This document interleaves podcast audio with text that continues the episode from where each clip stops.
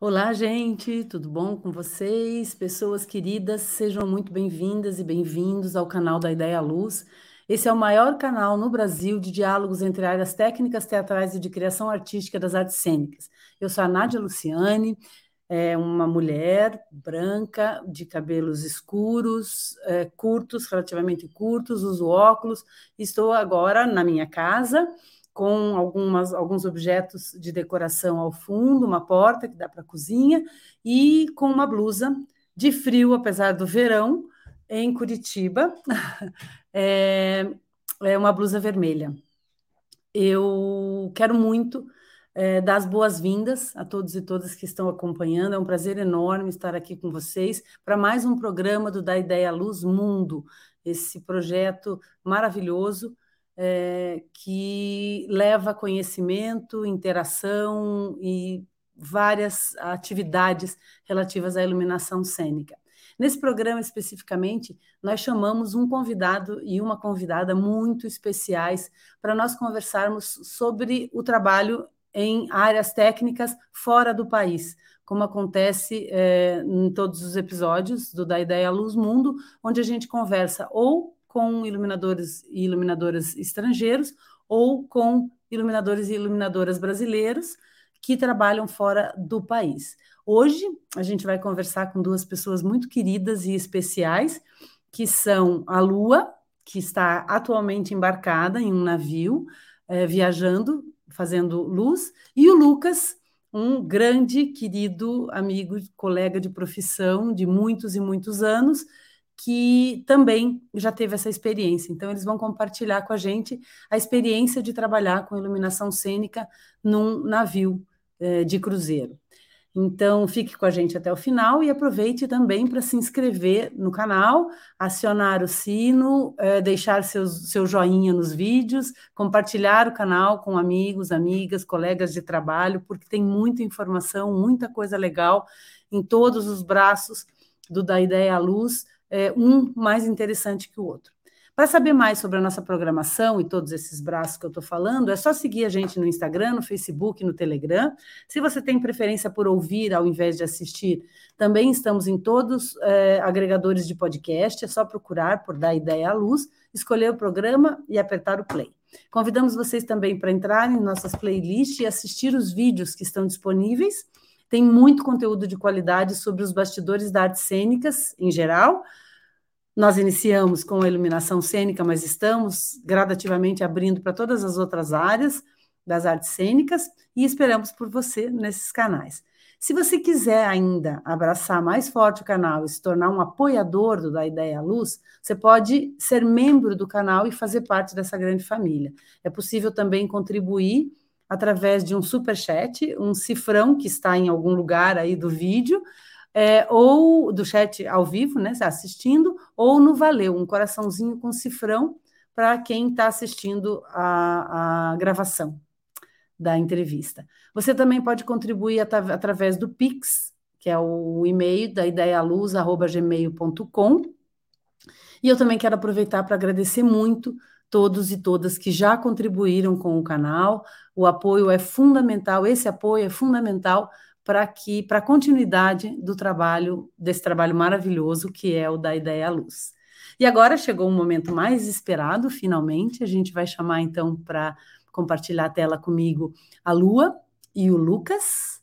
E eu não vou apresentar o currículo deles, eu vou deixar que cada um apresente. A Lua tem uma trajetória acadêmica maravilhosa, incrível, que ela vai contar para vocês lá na UFOP, um, uma, uma carreira profissional de atuação como iluminadora, mas também de pesquisadora em iluminação cênica, um trabalho lindo no laboratório de lá, com a professora Letícia. Ela vai contar isso para nós no comecinho da entrevista. E o Lucas tem uma trajetória profissional maravilhosa, invejosa. Eu tive é, a oportunidade de trabalhar recentemente, é, trabalhar novamente com ele, depois de muitos e muitos anos, num musical que nós fizemos é, aqui em Curitiba, e ele foi assim fantástico, maravilhoso, e foi ali que eu percebi toda a trajetória profissional do Lucas uma trajetória incrível, uma, uma grande vai ser uma grande oportunidade para nós conversar com, com o Lucas e saber um pouco desse, desse caminho profissional trilhado por ele. Então, eu quero chamar os dois aqui para compartilhar a tela comigo, Lua e Lucas. Que delícia, que delícia, que prazer enorme estar aqui com vocês. Lembro do momento em que eu conheci cada um dos dois, né? A Lua em Floripa e o, o Lucas aqui em Curitiba. É, é, muito gostoso, é muito gostoso assistir esse, esse, esse crescer da família da iluminação cênica com essas, com essas carinhas é, jovens, competentes, dedicadas, enfim. Vou deixar vocês falarem um pouquinho. Lua, Vou deixar a Lua falar primeiro, ela se apresenta, conta aí um pouquinho da sua trajetória primeiro, aí depois o Lucas conta um pouco da trajetória dele, e aí a gente passa a falar dessa experiência maravilhosa que vocês estão tendo, é, que a Lua está tendo agora e que o Lucas já teve, de trabalhar embarcado com iluminação cênica. Isso é, é fantástico. Eu só entrei nas cabines e nos teatros para assistir os espetáculos e na cabine para visitar, mas eu imagino que seja uma experiência incrível pelo pouco que eu vi do que acontece nesses navios. Vamos lá, Lua, fala de você. É, oi, tudo bom? É, primeiramente, queria agradecer pela oportunidade e de poder ver Nádia, é, ver Marcelo tá aqui, fico muito feliz mesmo. E, enfim, um, bem, eu sou a Lua Melo Franco, é, eu sou light designer, iluminadora, é, sou uma mulher branca, tenho cabelos cacheados curtos, que agora estão tá um pouco menos curto, está um pouco maior, que eu raspava o cabelo, agora está grande. É, uso batom vermelho, é, uso argolas douradas, eu tenho olhos castanhos escuros. É, que mais? Estou usando um casaco porque está muito frio, bege, e estou num, eu estou numa lanchonete com uma parede branca no fundo. E creio que é isso. É... Bem, eu sou formada em artes cênicas pela UFOP, Universidade Federal de Ouro Preto. É, eu me formei, fui para São Paulo é, e desde, desde a época da faculdade eu comecei a trabalhar com iluminação cênica. E aí comecei com teatro, depois passei para show, para performance, instalação. É, e ah, desde setembro do ano passado eu estou embarcada em um navio de cruzeiro da MSC, que é o Virtuosa. É, eu entrei como light technician, light designer do, do navio, é, no, no, no, teatro que tem dentro do navio, e hum, me tornei, em dezembro do ano passado, stage manager do teatro também. É, então, hoje eu estou viajando aí, já conheci vários países, e agora, atualmente, eu estou na Bélgica, é, mas daqui a pouco eu vou ter que voltar na via, depois vou para outro lugar, vou para outro lugar, outro lugar, e é isso. Basicamente isso. E volta para o Brasil ou não, Lua? Ah, volto. No final do contrato eu volto para o Brasil. Aí ah. eu vou, aí eu chego e vou viajar de novo, vou para Minas, vai meus amigos. Meu aperitivo, eu espero. Ah, sim, tudo der certo. É, não, eu quero tirar umas férias e ver todo mundo, né? Que tem seis meses que eu não vejo, né? Morrendo é. de saudade. Traz a Letes para cá, vem vocês duas. Vou adorar. Lucas, conta um pouquinho da tua trajetória para nós. Então, a minha, é, primeiramente, bom dia, boa tarde, boa noite a todos, nesse horário que as pessoas vão estar assistindo. É, eu me chamo Lucas Tatarim, eu sou formado em artes cênicas, a minha trajetória com luz ela começa lá no ensino médio, no Colégio Estadual do Paraná. Eu fazia parte do Gruta, grupo de teatro amador, e as peças eram bem amadoras e as pessoas nunca tinham, a gente nunca tinha luz no grupo. E eu, desde muito pequeno, sempre mexi com eletricidade, sempre fui muito curioso com isso. E daí um belo dia tinha no, no auditório Bento Mussurunga, lá do Colégio Estadual do Paraná, umas extensões e uns refletores. Falei, ah, eu vou acender isso aqui. Comecei a plugar as coisas na tomada e acender. Emprestava extensão de, do pessoal, levava extensão, levava abajur, levava lâmpada, a gente ia acendendo e ali eu tive o primeiro contato com a luz. O meu segundo contato com a luz foi através dessa pessoa que está aqui, Nádia Luciane.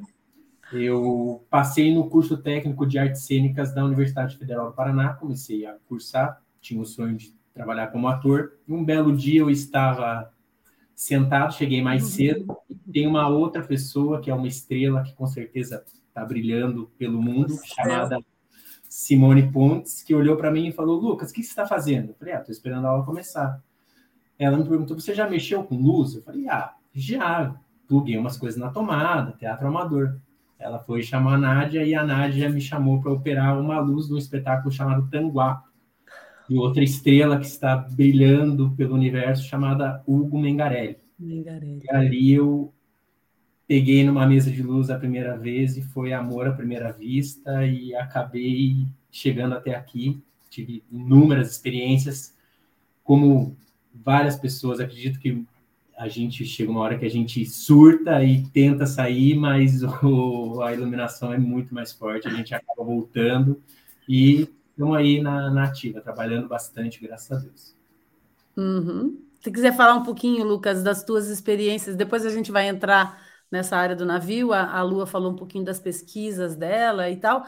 Você, você trabalhou muito com show, você trabalhou muito, né? Depois do, do teatro, da experiência com o teatro, você também teve umas incursões assim nesse mundo mais, mais tecnológico da iluminação.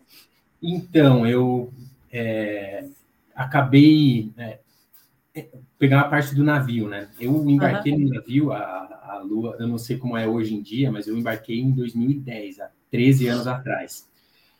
Eu não embarquei numa área específica de iluminação, eu acabei embarcando, é, assim, conforme seu nível de inglês, melhora a sua posição dentro do navio. Eu embarquei sem falar absolutamente nada de inglês, nada. E quando eu embarquei, eu era o único brasileiro dentro do navio. E, através de muita curiosidade, fui conhecendo pessoas, tentando me comunicar, e acabei conhecendo o pessoal que trabalhava no teatro, e daí falei para eles que eu já tinha trabalhado com teatro, e acabei, da minha posição, meio que migrando para essa área ali. Ajudava muito o pessoal, e tinha muita curiosidade de ver como é que era esse mundo lá dentro, porque eu conheci os teatros aqui de Curitiba, do Brasil. Acabei vendo que não é muito diferente algumas coisas, assim, né? E lá até lá eu só tinha trabalhado operando luz de teatro e criando alguma, algumas coisas para amigos. Lá eu fui ver mesmo como eram os musicais e etc. Quando eu desembarquei, eu comecei a, a fazer luz para algumas bandas aqui de Curitiba. Assim, o pessoal chamava, falava, ah, a gente precisa de alguém para operar a luz. Não tem cachê, a gente vai. E acabei ficando fissurado nesse universo de mesa de luz, assim eu brinco o pessoal falar, se tiver uma mesa que você nunca viu na vida, me chama que eu vou pesquisar ela infinitamente na internet para aprender como é que ela funciona. Eu gosto disso, gosto desse mundo tecnológico. Sem contar refletor, move, par LED, ribalta LED, que até então aqui em Curitiba a gente conhecia nos teatros luz quente, né? Tinha uma outra par LED. Nossa, quando eu consegui mexer no move, até foi no navio a primeira vez que eu mexi num negocinho de move ali para fazer punch tilt. Falei, nossa, isso é incrível, é isso que eu quero para minha vida.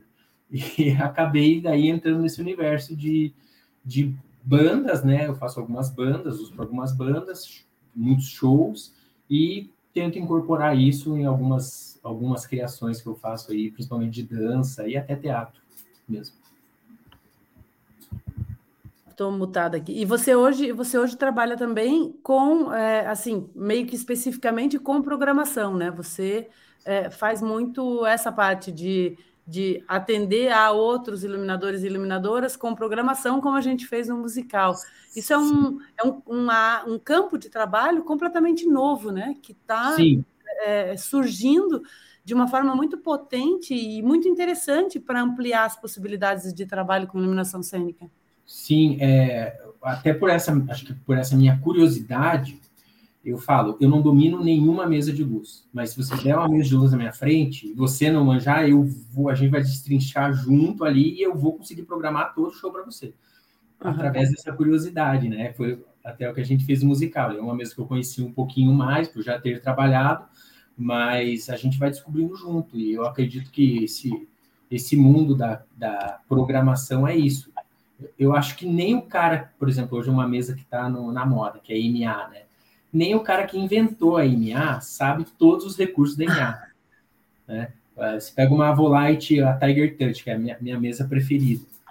Nem o cara que inventou a Tiger Touch sabe tudo que aquela mesa pode oferecer. E é, esse o mundo da descoberta, assim, a gente sabe o que a gente quer no palco e fazer o, esse mecanismo mais moderno que a gente tem, trabalhar para a gente, é isso que me deixa fascinado.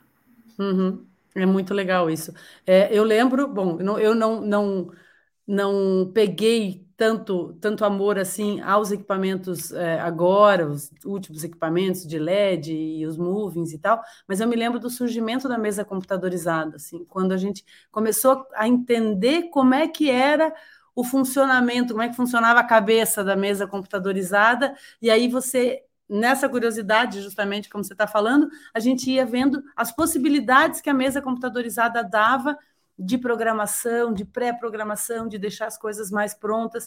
E eu hoje, assim, é, é, eu tenho um jeito muito bom. Você assistiu isso, né, Lucas? Eu tenho um jeito muito eclético de usar as mesas computadorizadas, assim, que eu faço um misto de, de, de computadorizada e analógica. Esses dias eu fiz um evento, foi no ano passado ainda, que eu fiz um evento, eu digo, foi o meu evento touch, porque eu operei a luz inteira na tela touch da Tiger Touch, e assim, mas me, tudo mesmo. Eu, eu acionava os efeitos, eu botei tempo nos touches, nos botões touches que eu fui criando, e eu acionava o botão e a luz entrava no tempo, e daí fui, fui, fui, operei a luz no touch. Foi uma experiência muito, muito maluca. Mas é isso, né? De você não, não se prender aquilo que o fabricante diz ou que o manual da mesa diz, mas você realmente explorar todas as potencialidades e, e brincar um pouco com isso. Estou começando a, a, a ser. Como, como eu fui um pouco responsável por você ser seduzido pelo teatro, você foi um bom tanto responsável por eu ser seduzida e vencer algumas das minhas resistências com as novas tecnologias. Foi uma experiência muito gostosa. Lua, fala aí de você. O que, que foi chegar num navio e dar de cara com aquela, com aquela espaçonave, né? Que é um teatro de navio, aquela mesa de comando absurda e enfim, e dominando isso, como era antes, né? Que conhecimento você tinha desses equipamentos antes de ir para o navio e como é que foi chegar nesse, nesse universo aí? Ah, começando pelo começo, assim, né? É, a princípio, meu primeiro contato com luz foi com. Eu falo que a, a melhor escola de iluminação é um elipsoidal Telém. Entendeu? É o telenzão, é o telenzão. Tele... A minha escola foi o telenzão, lá na sala 15 da, da UFOP, né? Então, assim, fazia maravilhas com o telém, né? E, então, eu comecei com, com as lâmpadas quentes mesmo, né? As halógenas, e com é, sem fazer peteamento, né? Sem essas, essas mesas super tecnológicas, né? Então, era um sistema muito simples de hackeamento, né? E, e de de conexão. Então, eu comecei bem com esses equipamentos quentes mesmo, então par 64, par 32, de, de, diferentes lentes, né, gelatina, né, que eu amo muito, né, que é a, a iluminação tradicional que eu amo demais, teatral, né, então a minha, minha escola foi essa, assim, né, e sabe, de, de, pegar refletor e fazer o que eu brincava de Frankenstein, né, pegar uma lente de uma cor, juntando na, na carcaça da outra, aí você vai fazendo um monte de coisa, que trabalhar com teatro no, no princípio na universidade, né? É, a gente vai aos pouquinhos aprimorando. Aí depois, com o tempo, eu fui é, trabalhando com os multiparâmetros, com as LEDs mais fora já da universidade, né? Indo para Belo Horizonte, até mesmo em Ouro Preto, né? É, mas eu tive maior contato com essas mesas super, ultra tecnológicas quando eu fui para São Paulo, mesmo que eu tive mais acesso a essas tecnologias, né? É, no navio, especificamente, a mesa de comando que eu uso é a Granma 3, e hum, eu, o meu contato com a Grema, com o sistema MA, basicamente, antes foi de estudar, assim mesmo, né, eu tinha o software, né, no, no, no computador, e eu treinava muito, né, uh, com a 2 até, mas eu fiz um curso mesmo preparatório é, pela HPL, e aí eu fiz o curso da Grema 3 lá em São Paulo. E a partir desse curso preparatório, que eu fiz até duas vezes, que eu fiz, eu falei assim, não, eu vou fazer de novo para fazer uma revisão. E aí eu fui para esse navio que a mesa de comando é a, a, a MA3, né? E então, antes eu tinha contato mais com a Volites, né? Com, com a Ion, né?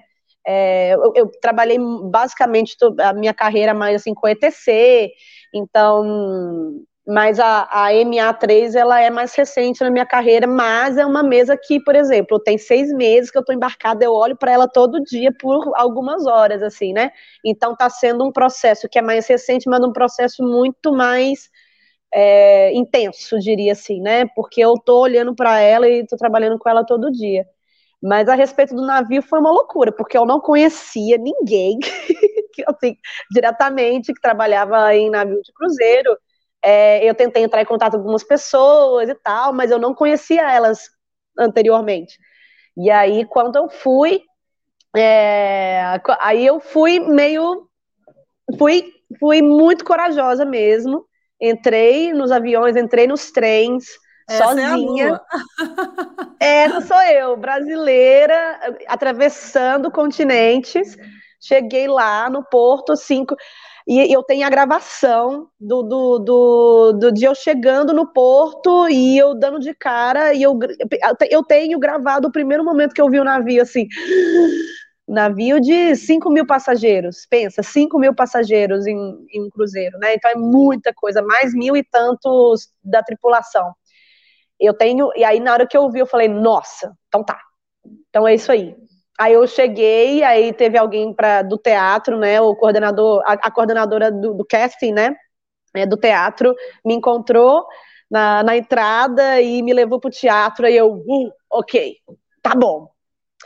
A gente não tem lâmpada halógena aqui, a gente tem LED. E é isso aí e tem uma MA, e tem arena, e tem desguiz, e tem não sei o que, e tem não sei o que.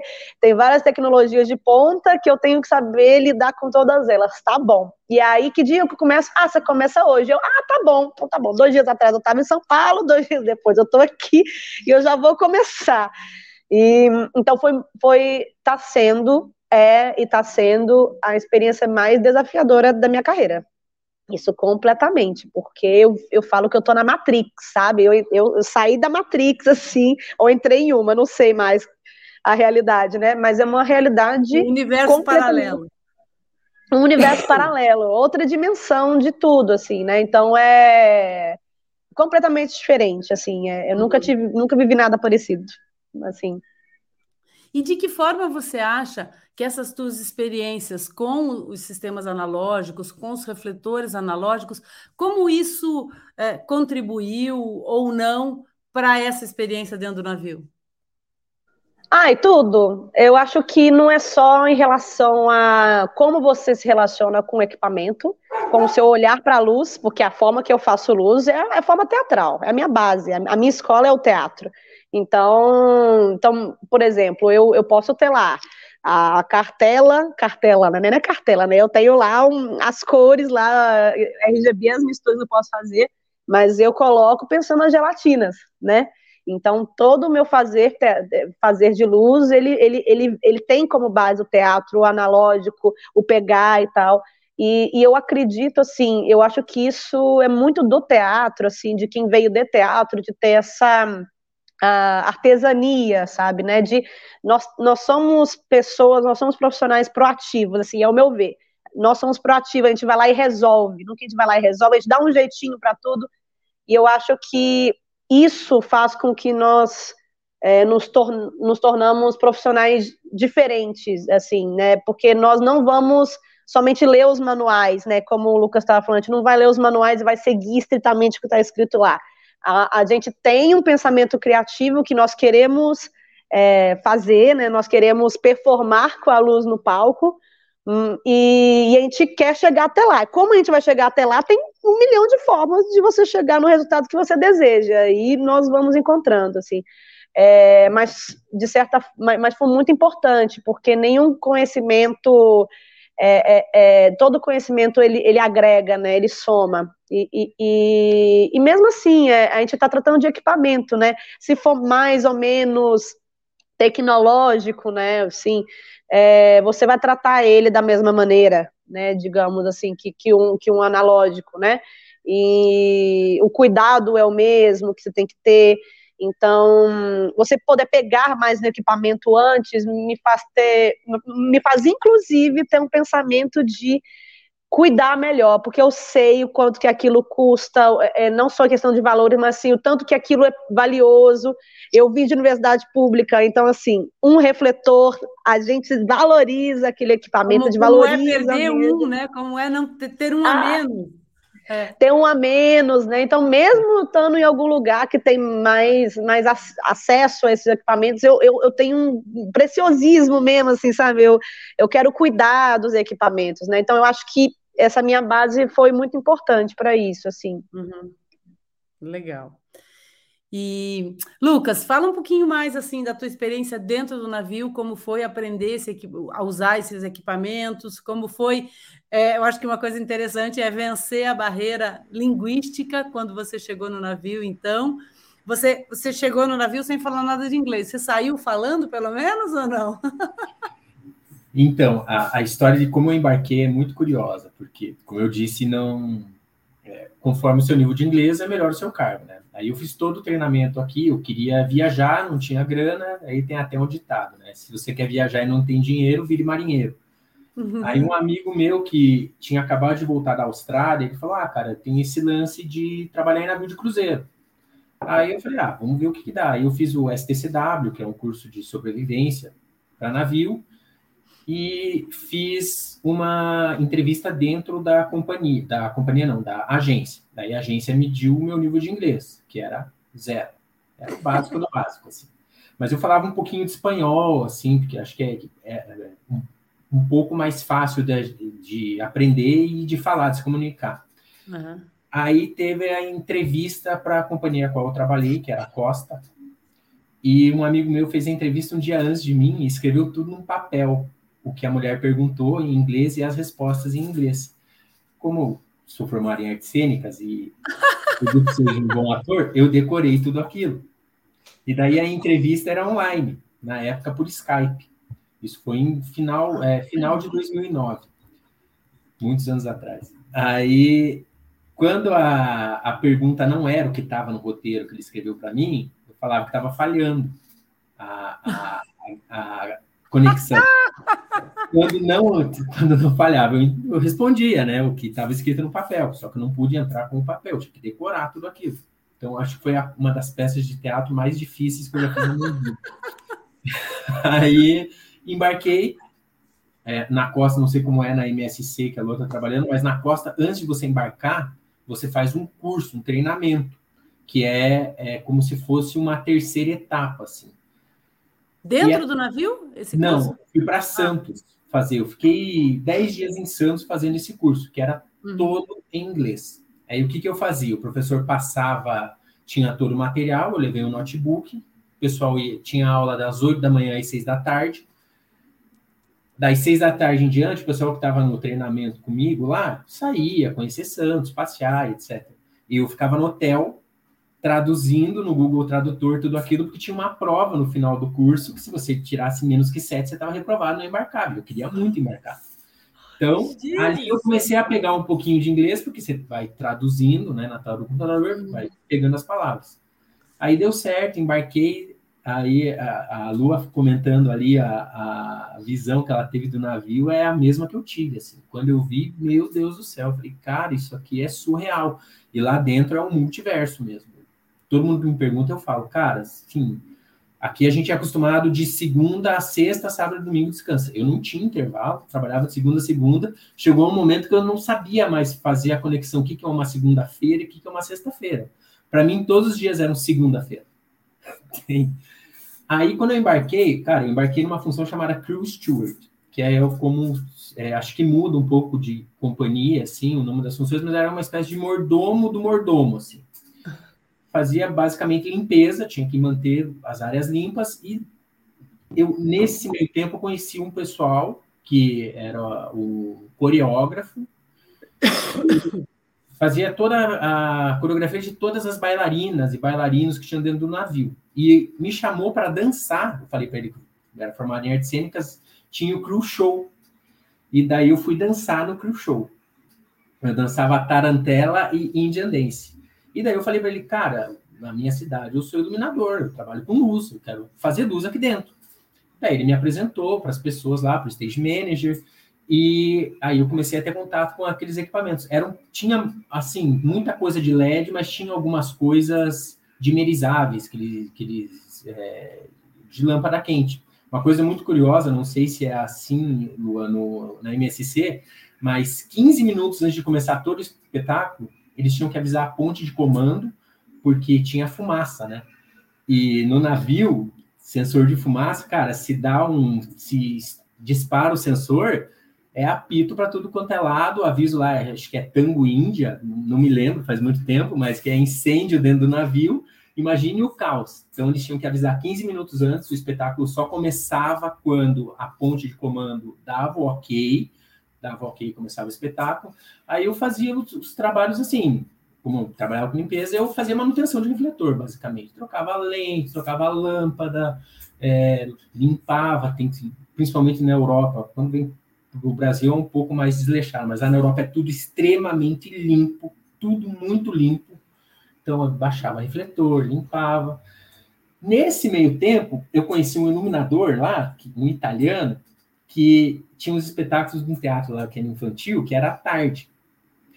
É, que as crianças ficavam no navio, via espetáculo lá com, com o pessoal da animação infantil, e ele, obviamente, à tarde não queria trabalhar, ele queria descer nos lugares, porque o navio parava nos portos lá, e ele falou: Ah, cara, se quiser, opera essa luz aqui para mim de espetáculo à tarde. E era uma mesa que, cara, eu vi uma vez aqui no Brasil só, chamada Holly Hog. Tem no. O pessoal aqui do Hard Rock Café de Curitiba tem essa mesa. Daí eu peguei aquela mesa e falei, nossa, que mesa incrível, né? E eu operava a luz lá para ele. Tinha um roteiro bem, assim, era basicamente geral, contra e uns corredores, assim. Basicamente isso. Então, eu comecei a ter o contato com a iluminação do navio. Mas, paralelamente à iluminação do navio, eu tirava lixo, eu ajudava para fazer uma graninha extra, eu ajudava os camareiros, tinha um tempinho livre de manhã que eu ia lá arrumar a cama com eles, né? E da luz era isso, assim, a gente tinha muito problema com, não sei se a Lua tem esse problema no, na MSC, a gente tinha muito problema com cabo de sinal, assim, muito problema com cabo de sinal. Todo espetáculo parava de falar algum refletor, era cabo de sinal.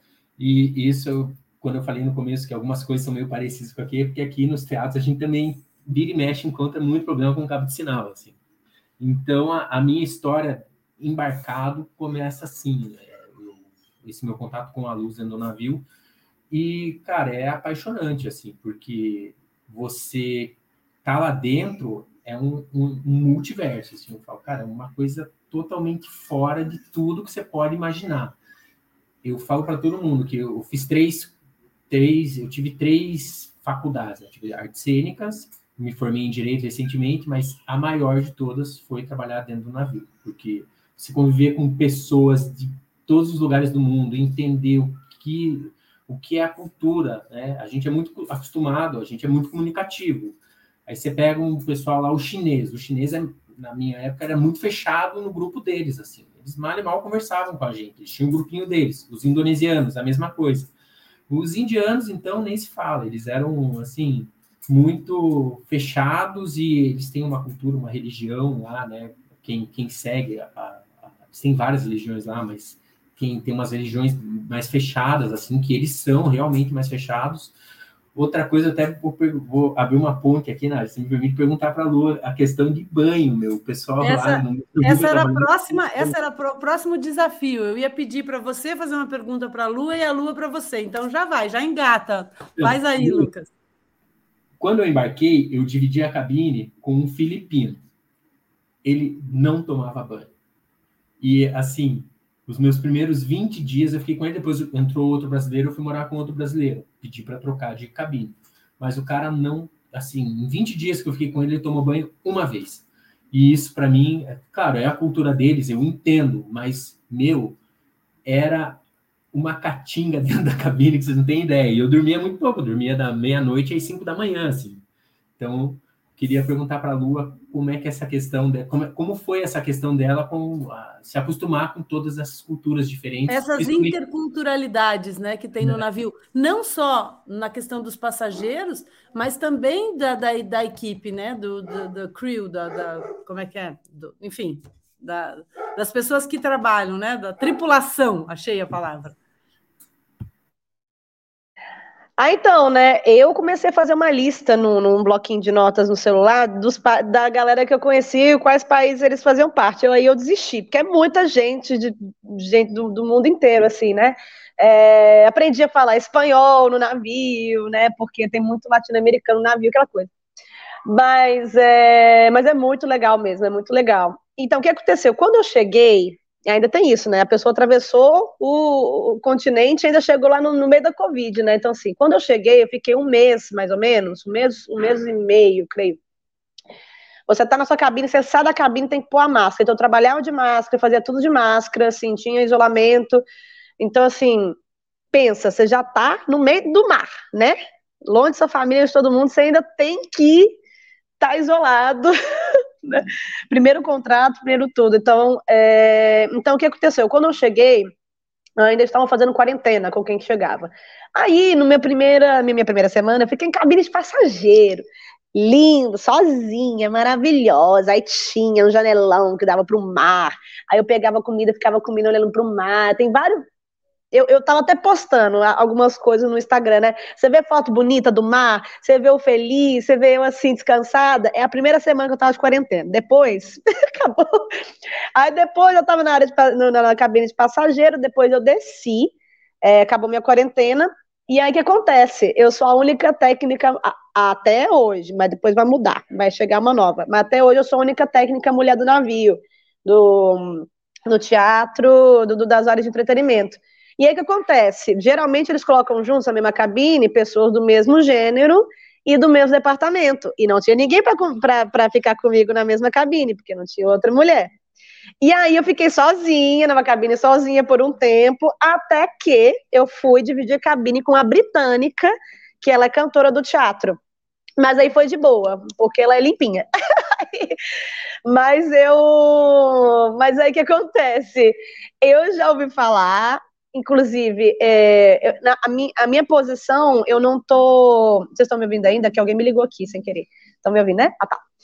Então, na minha posição, eu não tenho contato direto com o, o que acontece entre as relações de cabine, mas eu sou colega do casting coordinator, que é o, que é o coordenador de casting, que ele é responsável por fazer alguma, algum report, alguma, alguma ele, ele, ele, ele que organiza é, a, a, troca de cabine. E assim, tanto de coisa que eu já ouvi. assim, é, porque como que acontece, né? Você tem o, os químicos, tem os produtos que você pode usar dentro da sua cabine que eles te oferecem lá. Tem o aspirador de pó e tudo isso, mas não é sempre que está aberto. Às vezes não está aberto, às vezes não tem, enfim, né? Então você tem que ter uma agenda particular para você limpar a sua cabine, né? É, mas assim, eu ficava assim com medo, falei assim, nossa, como que vai ser o banho? É muito frio, a Europa e tal, mas assim, tudo é quente, a água da torneira é quente, o, o, chuveiro é quente, é uma delícia. Então, assim, não tem desculpa para não tomar banho, entendeu? Não tem desculpa nenhuma. Então, então eu não passei por isso, ainda bem, mas muita gente passa por esse problema. Vai lá, Lu. Agora você faz uma pergunta para o Lucas. Um, deixa eu ver. É... Como que como que era para você? É... Você, você era o único brasileiro que estava no navio? Ou como, como, como, que, como que eram as relações? Tinha algumas áreas de, de, de de hum, entretenimento para a tripulação? Como que, é essa, como que era a interação assim entre, entre, os, entre os tripulantes? Então, quando eu embarquei, a, na, durante a primeira semana eu era o único brasileiro dentro do navio. Eu embarquei em Veneza. Então, cara, foi uma loucura, assim essa primeira semana, porque eu queria, era tudo novidade. Quando é novidade, você quer conversar, conhecer as pessoas, só que ninguém me entendia, né? Aí tinha uma menina que, por acaso, ela falava um pouquinho de espanhol. Aí, o italiano é um pouco parecido com o espanhol, então com o pessoal, o, o, os italianos, assim, eu conseguia me comunicar. Então, essa primeira semana foi um perrengue, assim, porque eu não conseguia falar com ninguém, cara, você quer contar o que você está vivendo para alguém, assim. E Hoje em dia, acho que é mais globalizado do que na época. Cara, na época era uma fortuna para você acessar a internet dentro do navio. A gente não tinha WhatsApp. Na época eu tinha Orkut e Facebook e Twitter. Aí eu queria conversar com meus amigos daqui, contar o que eu estava vivendo. Uma semana depois começaram, entrou, nosso um monte de brasileiros, assim, um monte mesmo, acho que numa paulada só uns 20 brasileiros. Aí a gente, eu tinha alguém para traduzir para mim, né, para me ajudar a traduzir. É, uma coisa interessante é que o meu chefe na época era um indiano, ele percebeu que eu não falava inglês. Ele, apesar de ele me odiar, assim, eu falo que ele me odiava porque ele me dava os, os piores trabalhos cinco para meio dia, assim cinco para meio-dia, eu parava para almoçar meio-dia, cinco para meio-dia ele me dava um trabalho que eu ia ficar até as duas da tarde fazendo. E eu morria de medo, não sei se, se a Lua tem esse medo, tinha quando entrou, eu morria de medo de ser mandado embora, ser desembarcado, porque a gente viu a história, falou, ó, oh, os caras te mandam embora, te largam no Marrocos lá, só com o teu passaporte. E daí o que, que, você vai fazer? No Marrocos, só com passaporte, como é que você volta embora? Então eu tinha medo, né? E eu queria muito viver aquilo. Quando entraram os outros brasileiros, eu já estava fazendo curso de inglês dentro do navio, fazia uma semana, assim. Só que parece pouco. Só que antes de embarcar, eu vi, fazia aquele estudo, estudo, estudo básico, né? De ver série, ver filme. Então você vai afinando teu ouvido. E lá, uma semana só ouvindo inglês e italiano, inglês e italiano, teu ouvido vai afinando. Então entraram os outros brasileiros que me ajudavam. Aí eu comecei a ter uma relação mais, mais próxima com esse pessoal de outros países, assim eu fiquei muito amigo de uma galera da Indonésia, tinha, que trabalhavam no mesmo setor que eu, os meninos, assim, bem novinhos, malucos, fiquei muito amigo deles. É, eu tive um problema com um indiano lá, que ele também, não sei porque os indianos não gostavam de mim, do navio, mas ele não gostava de mim, assim, aí foi muito legal, porque ele falava inglês, eu não falava, e eu fui chamei ele para conversar, assim, sabe? pensei, ah, aqui é o meu trabalho, então eu preciso ver com o cara o que está acontecendo, porque ele não gosta de mim. Eu acho que se tivessem filmado aquela conversa que eu tentei ter com ele, seria um vídeo assim dos mais vistos da história do YouTube, porque foi muito bizarro. O meu inglês totalmente, tipo, totalmente fora de qualquer contexto, assim. Eu juntando palavras que, se ele traduzindo, talvez tivessem outro sentido, e ele tentando me entender, e eu não entendia ele direito, mas acabou que a gente, a gente acabou se dando bem depois. É, uma coisa que eu fiquei, que eu achava muito curioso, assim, é que toda, toda vez que embarcavam pessoas no navio, tinha um meeting, né, uma reunião para apresentar o navio para essas pessoas novas que embarcavam, os tripulantes novos que embarcavam. E eu trabalhava nesses meetings. Então, tinha lá luz de cenário, assim, a gente fazia. E eu já pegava umas LED, colocava lá, tal, uhum. mexia essa luz é, de essa luz arquitet, arquitetural, assim, arquitetônica. E aí eu via essa galera que entrava, assim, de, de primeira, assim, sabe? Eles entrando no navio, indo para esse meeting, você via que eles tinham a, a mesma impressão que eu tive, que a Lua falou que teve, assim, esse deslumbramento com um negócio gigante, assim. E quando se embarca é tudo maravilhoso, né? Depois que as coisas vão, vão ficando um perrenguinho. É, mas a, essa relação na companhia que eu trabalhava, eles prezavam muito assim as pessoas se darem bem. A gente tinha a cada 10 dias ou 15 dias as crew parties, que não sei, Lua, se tem aí, que, nossa, era o momento mais esperado, que é uma festa só para a galera da tripulação, assim, é quando uhum. todo mundo pega o estresse e joga na bebida, assim. E a gente tinha que era o lugar mais movimentado do navio, sem dúvida. Acredito que nenhuma área de passageiro era tão movimentada como o Crew Bar, assim. Bebida barata para a gente que trabalhava lá, né? A gente tinha um bom desconto. Cara, se chegava das 5 da tarde até as 5 da manhã, sempre lotado. Aí que eu descobri por que, que marinheiro bebe tanto. Porque a bebida é barata, né? Vem da história do pirata que bebia muito, né? No é. mar, você tem que fazer, você tem que beber. Aí a galera bebia muito lá mesmo, muito mesmo. E depois estava firme para o trabalho. Firme, Começou não, às 5 da manhã. Você aprende a não ter ressaca, né? Porque você está sempre ou no bar tomando uma cerveja ou trabalhando. Então o organismo acostuma. Muito bom. É, gente, que delícia, que delícia ouvir vocês assim. É, eu fiz então a pergunta para a Lua do que o que ela fazia antes, de que forma o que ela fazia antes influenciou o trabalho no navio. O Lucas também né, explicou para a gente que é, é, o fato, a ascensão profissional dele dentro do navio se deveu às experiências que ele tinha com iluminação antes, mas agora eu queria fazer uma última pergunta para vocês. É, o Lucas já viveu essa experiência, a Lua vai viver, mas de que forma é, essa experiência no navio influenciou, modificou a tua vida profissional aqui em terra, né, Lucas? E para a Lua, como ela acha que isso vai acontecer quando ela voltar, né? Como essa experiência vai influenciar, inclusive nas pesquisas, né? Que eu conheço é, um pouco das pesquisas que a Lua desenvolveu, e eu sei que tinha muito esse lado do alternativo, até da própria performatividade dos equipamentos, a maneira como essa luz interage com a cena. O que você acha que vai acontecer com isso tudo, né? Com essa, com essa, é, com a tua prática como iluminador aqui depois da experiência do navio.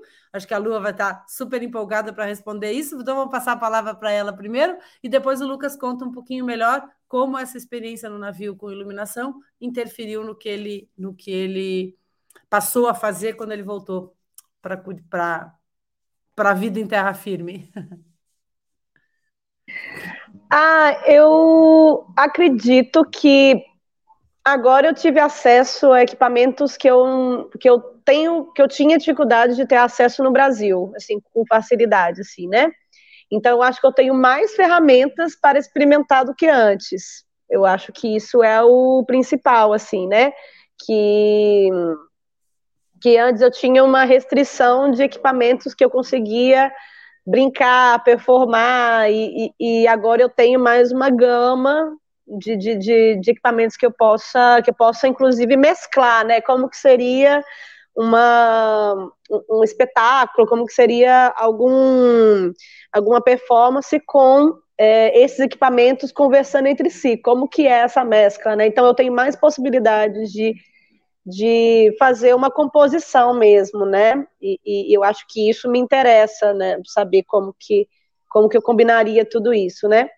Mas eu acho que acima de qualquer coisa, assim, eu acho que a minha experiência dentro do, do navio é, é isso que, que Lucas falou, assim, é, é, é, é completamente diferente, assim, é eu não é algo especificamente técnico, mas é uma coisa mais voltada a comportamento, assim, de, de pensamento, assim, que é, você tá. É, é, como se fosse um Big Brother, só que maior, entendeu?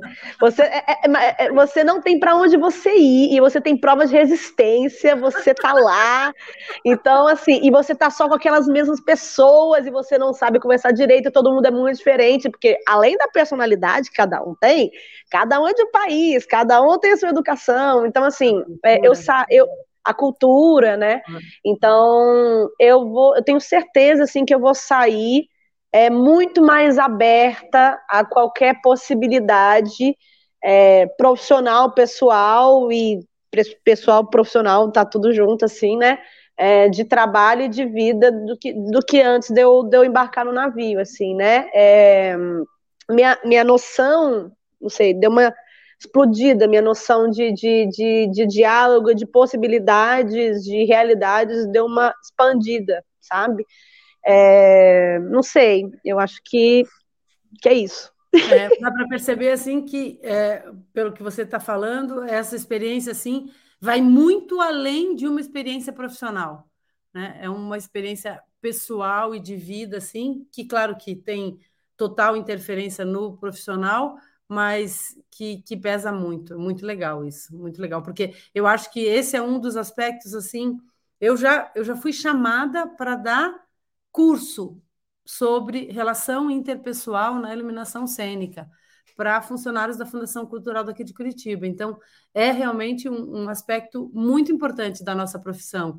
E agora, na pandemia, a gente teve um, um, um edital que era de, de auxílio, né? auxílio financeiro, auxílio emergencial, mas para você ter o auxílio, você precisava fazer um curso online, um curso virtual para ganhar o auxílio e eu fui convidada para ministrar um módulo desse curso e uma das demandas era de relação interpessoal. Então, eu acho que a gente e eu falei de um conceito que existe hoje no mundo corporativo, que são as hard e as soft skills, né? As hard skills é a tua capacidade profissional, a tua habilidade, é, é, as coisas que você pode aprender profissionalmente, e as, as soft skills são justamente essas que a Lua está dizendo que aprendeu, que, que é, é, como é, aperfeiçoou muito nesse, nesse universo, nesse multiverso aí do, do, do navio, que são as soft skills, as, as, as capacidades de relacionamento, de solução de problemas, de, de é, é, como é? as provas né, do, do BBB, né, de você passar por, essas, por esses perrengues e as resiliências, enfim, todos esses aspectos. Muito legal isso, muito, acho que é muito estimulante é, é, para incentivar pessoas a terem experiências como essa e de repente descerem um pouco do salto, sair um pouco daquele lugar de conforto, aprender a, a lidar com as outras pessoas. E achei interessante dentro dessa linha uma coisa que o Lucas falou, que foi esse esse, esse receio de perder aquela oportunidade de ser abandonado em qualquer lugar do mundo só com seu passaporte na mão, o que gera uma certa resiliência, né? Claro que a gente não está de acordo com, com as maldades que o Lucas sofreu e nem com, com tratamentos é, desrespeitosos, mas eu acho que a gente aprendeu um pouquinho, é uma certa humildade, né, de que a gente tem que se adaptar ao ambiente e às coisas que a gente está fazendo e, e, e deixar um, um, uma, uma soberba que às vezes a gente vê no meio da iluminação de cênica de lado, né? E você, Lucas, o que foi voltar para o Brasil e é, é, voltar a trabalhar? Que influência o que você fez lá teve na, na tua atividade profissional quando você voltou? Olha, eu acho que está muito ligado com o que a Lu acabou de falar e acho que é bem isso mesmo. O maior aprendizado que eu tive é o relacionamento interpessoal. Você entender o outro. Uhum. É, no navio você aprende a até porque não adianta você discutir bater boca, você vai, estar convivendo 24 horas por dia. No meu caso, fiquei oito meses convivendo 24 horas por dia com aquela pessoa. Chega uma hora que não adianta você discutir, sabe? Você tem que mostrar para a pessoa o caminho não não com a palavra, assim, não batendo boca, mas com ações. Caminho da convivência, né? Exatamente. E foi é, no aspecto pessoal, foi esse o maior aprendizado que eu tive é o que eu vou levar para o resto da minha vida, assim. E falando profissionalmente, o, posso falar para vocês que o, o, navio me ensinou a trabalhar. O navio, os oito meses que eu fiquei no navio, me ensinou a trabalhar, assim, porque não tem corpo mole, sabe? E, e eu falo para todo mundo, eu é, trabalho como iluminador, mas eu sou técnico. Eu gosto de montar, eu gosto de subir na escada. Ultimamente não podendo, porque eu tive uma lesão ano passado, mas eu gosto, eu gosto de afinar as minhas luzes, assim. Eu não gosto uhum. de ter ninguém em cima da escada afinando minha luz. Eu gosto de eu subir, eu afinar. E o navio me ensinou isso, assim, a, a, não se acomodar, sabe? Porque se você se acomoda muito, é, é, vem uma certa cobrança no navio, no caso, vinha uma certa cobrança que eles não deixam você se acomodar. E eu acabei pegando isso para mim. Então, não me acomodo. O navio me ensinou a trabalhar sem parar. Assim. Eu acho brinco que depois que eu voltei do navio, é, a, a minha vida profissional melhorou muito porque eu aprendi a trabalhar, sabe, da, da maneira certa. Que legal, muito bom isso, muito bom ouvir vocês. É, agora, eu imagino que todo mundo que está assistindo a gente, todas as pessoas, profissionais ou não, que estão assistindo essa entrevista maravilhosa, que está me deixando assim com um brilho nos olhos, é, ficou com uma certa curiosidade no sentido de como é, vocês já falaram um bocado né, do, do, do, trabalho, do que vocês faziam e tal, um pouquinho do, do crew bar e detalhes né, de, de, dessa, dessa, desse dia a dia dentro do navio, mas como é efetivamente essa rotina, essa rotina de trabalho, horário de trabalho? Já sabemos que não tem fim de semana, que é de segunda a segunda. É, né? Então, como acontece essa rotina? E se vocês acham, né? se vocês diriam para as pessoas que estão nos ouvindo e nos assistindo, é, se vale a pena financeiramente, profissionalmente eu já entendi que vale, do lado pessoal eu também já entendi que vale, porque você realmente sai dessa experiência é, uma nova pessoa, mas profissionalmente vocês acham que vale a pena? A remuneração é justa?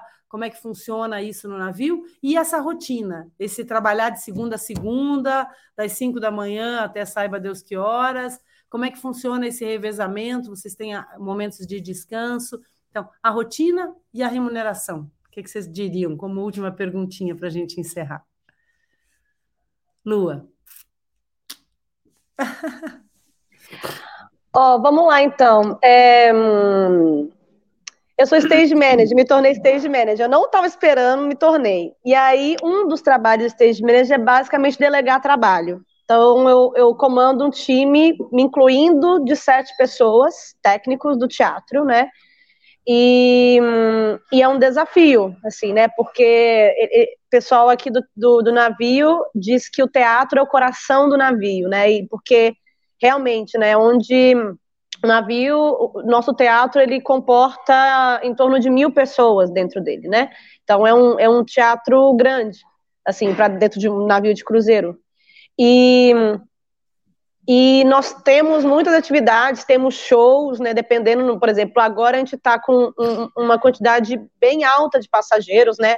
É, agora a gente está to, todo todo cruzeiro toda semana está tá entrando e saindo bastante mas a gente está na média de 3 mil a 4 mil passageiros, assim, é, então é muita coisa, então a gente está fazendo três shows por noite, e aí quando é dia que a gente está no mar e as pessoas não podem sair, nós temos, tem vezes que a gente faz seis shows num dia, então assim, é no mesmo dia, então tem que fazer setup, tem que fazer montagem, tem que fazer cenário, tem que montar, conectar as luzes, então assim, é isso que o Lucas falou, não tem como ter corpo mole. Eu já trabalho pra caramba antes, então para mim não foi não foi muito claro que, que eu trabalho muito, sempre trabalho muito no navio, é, mas eu já tô, tava nesse pique.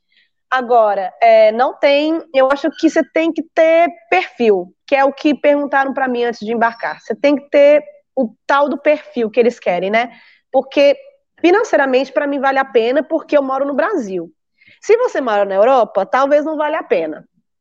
Sendo bem sincera. Porque às vezes, se você recebe em euro e gasta em euro, às vezes não compensa. Às vezes não é um salário que é bacana. Mas se você mora no Brasil, super vale a pena financeiramente. É, agora tem que ver se vale a pena psicologicamente, emocionalmente. Porque você está distante de todo mundo, você vai ficar seis meses, sete, tem gente que faz onze meses, tem uma, ah, tem uma dançarina que está onze meses nesse navio. E tem que ver se a pessoa ela está preparada para estar tá nessa situação, né? Não é todo mundo que está acostumado a não ter final de semana. Eu, por exemplo, não sei que dia da semana hoje. Não sei. não sei. E para mim não faz diferença. E, e, porque é um ciclo, né? Todo cruzeiro é a mesma coisa, né? Então eu estou num ciclo por seis meses, sete meses, dependendo do itinerário muda, mas é isso, assim. É... Então, não tem o day off, né? Tem cantores, tem dançarinos que tem day off, né? É, que tem dia livre, eu não tenho, porque o técnico lá tem que estar trabalhando todos os dias, né? Às vezes o cantor não precisa performar por motivo X ou Y, mas o técnico está lá todo dia. Então, tem que ver se, se compensa mesmo para a pessoa mesmo, assim, né? É, no meu caso, é, eu sou a light designer e stage manager, então eu trabalho muito, muito, muito, muito, porque eu trabalho administrando equipe e também fazendo as luzes, né? E operando os shows à noite, né? Esse cargo, esse cargo de stage manager te deu uma ampliação na remuneração também. Sim, sim, sim. Sim, é. Eu tenho dois empregos, mas eu tenho, eu tenho o que eles chamam de amount, né? Que eu, que eu tenho a mais devido a, a, a ter essa posição de manager. Uhum. É, mas, mas trabalha muito, trabalha muito mesmo, sim. É, antes de passar a, a palavra para o Lucas, é, outra coisa que eu queria entender: você assinou um contrato por seis meses? mas isso pode ser prolongado, por exemplo, essa menina que está há 11 meses, você pode optar por ficar mais tempo. O Lucas disse que ficou oito. Então, já foi um contrato de oito ou você tinha um contrato de seis? Ah, já foi originalmente de oito.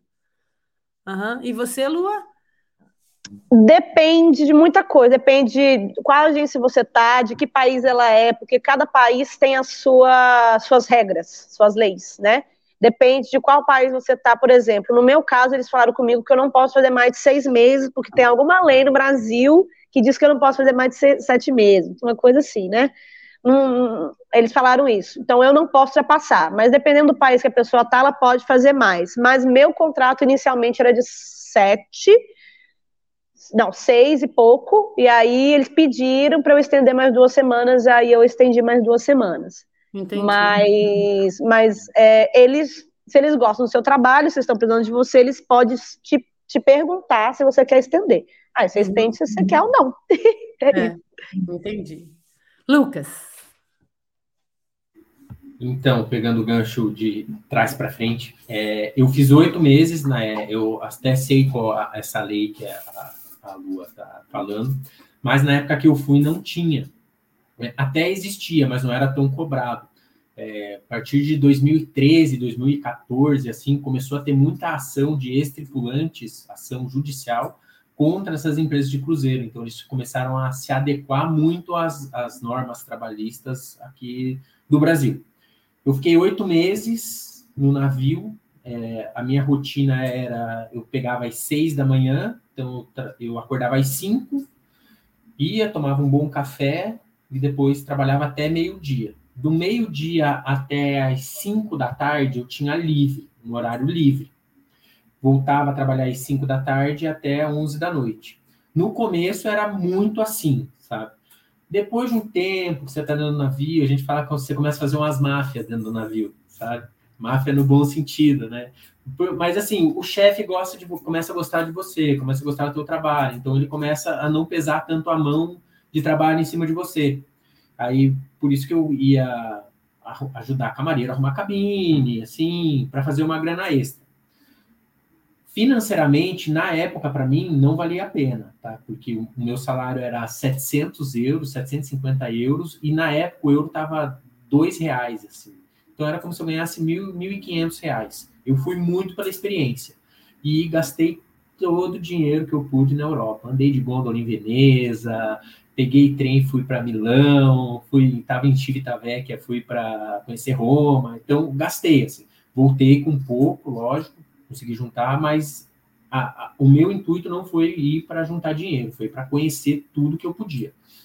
É, basicamente isso. Hoje em dia, acredito que vale muito a pena pelo valor, né, que está a cotação do, do euro, do dólar. É, tem companhia que paga em dólar, tem companhia que paga em euro. Então, é isso. Na época, financeiramente, não, não valia a pena. Valia a pena muito a experiência e a vida a bordo. Assim. Que legal. Gente, a gente fechou aí uma hora de entrevista. Foi uma delícia. Foi muito gostoso conversar com vocês. Eu queria muito agradecer a disponibilidade de vocês, Lua, né? Esse tempinho, esse pouco tempo que você tem em terra, com a tua mãe aí, inclusive, é, para você, enfim, se desprender disso tudo e conversar aqui um pouquinho com a gente, falar dessa experiência. Lucas também, transnoitado, cansado, trabalhando demais, mas é, é, aceitar, aceitar. Foi difícil conciliar as nossas agendas, mas foi muito, muito, muito gostoso poder conversar com vocês e queria agradecer demais a, a, a disponibilidade e todas essas informações, esse compartilhamento que é muito legal é, para quem está começando, para quem já está no trabalho, para quem já pensou de repente em trabalhar num navio, né? É só pedir aí o contato da Lu e do, do Lucas. A gente passa também as perguntas que vocês quiserem para os dois, né? Para para responder e para a gente interagir. Tem contato, vocês podem achar a Lua no Instagram, no Mulheres da Luz e vários vários grupos aí do, de iluminação, o Lucas também, né? Todos os nossos grupos de iluminação pra, do Brasil e daqui, de, daqui da, do Paraná e do, e do Brasil. Mas é, então eu acho que é, é, foi uma, uma, uma entrevista assim de despertar esse interesse por esse multiverso aí, esse universo paralelo da, do trabalho em navio, que eu acho que para qualquer iluminador ou iluminadora deve ser uma experiência incrível. Então, muito obrigada pela, pela disponibilidade. Não sei se vocês querem falar mais alguma coisinha para fechar. Bom, vou só agradecer ao, ao canal da Ideia Luz. Fico já no Instagram, acho que desde que abriu o Instagram lá eu já sigo, procuro sempre assistir os vídeos. Agradecer a Nádia pelo convite e convidar a Lua, quando estiver em terra, vem para Curitiba visitar a gente e vamos, vamos conversar bastante aí, eu quero saber como é hoje em dia que trabalhei uma vez, né? Vai que dá vontade de voltar. Ah, eu queria agradecer também, Nádia, Marcelo, por é, abrirem essas, essas portas virtuais. E foi um papo muito gostoso. É, eu, eu, eu, fico, fico feliz demais de conversar, conversar e ver as pessoas, né? Porque eu não tenho internet direito, aí eu vejo as pessoas, fico feliz. Queria agradecer e, e sim, sim, vamos, vamos viajar, vamos conversar, né? Porque realmente tem muita coisa para botar em dia, sim, muita coisa para perguntar. E acho que é isso. Muito obrigada. É isso, gente. Obrigada, Lu, obrigada, Lucas. Então, agora encerrando, né? De novo, repetindo aqui, para você saber mais sobre a programação do canal da Ideia Luz, em todos os seus braços, em todas as suas vertentes, né? O da Ideia Luz Mundo é uma delas, e, e o universo da Ideia Luz é muito grande. Então, para vocês saberem mais sobre a nossa programação, é só seguir a gente no Instagram, no Facebook, no Telegram. É, se você tem preferências por ouvir a gente está nas plataformas de podcast, né? Só procurar pelo Da Ideia Luz. E a gente convida, então, para entrar nas nossas playlists, assistir os vídeos que estão disponíveis. A gente tem muito, muito conteúdo de qualidade de, de, de várias áreas das artes cênicas, mas principalmente da iluminação. E ainda, repetindo também, se você quiser né, fazer parte do canal, se tornar um apoiador do canal, você pode se tornar membro e contribuir através do super chat, né, o cifrão que está aqui no que tá aqui no chat ou valeu, coraçãozinho com o cifrão.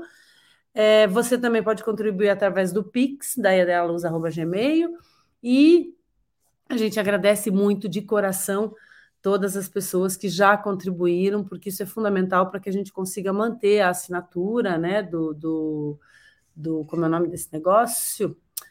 Do Gente, não estou achando aqui, do StreamYard.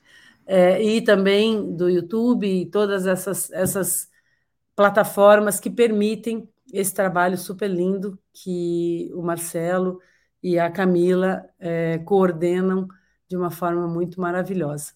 É isso, queria agradecer muito, é, agradecer o Lucas e a Lua por essa participação, agradecer a Camila e o Marcelo por me deixarem fazer parte do Da Ideia Luz Mundo, do Da Ideia à Luz, contribuindo com o Da Ideia à Luz Mundo, que é um projeto paralelo do Laboratório de Iluminação Cênica da Unespar, que eu coordeno na Universidade Estadual do Paraná, no curso de Artes Cênicas da Faculdade de Artes do Paraná, aqui em Curitiba.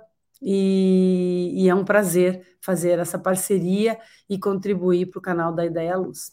É isso, gente. Obrigada. Tenham um, um ótimo dia, noite, enfim, tarde, dependendo da hora que você está assistindo essa gravação.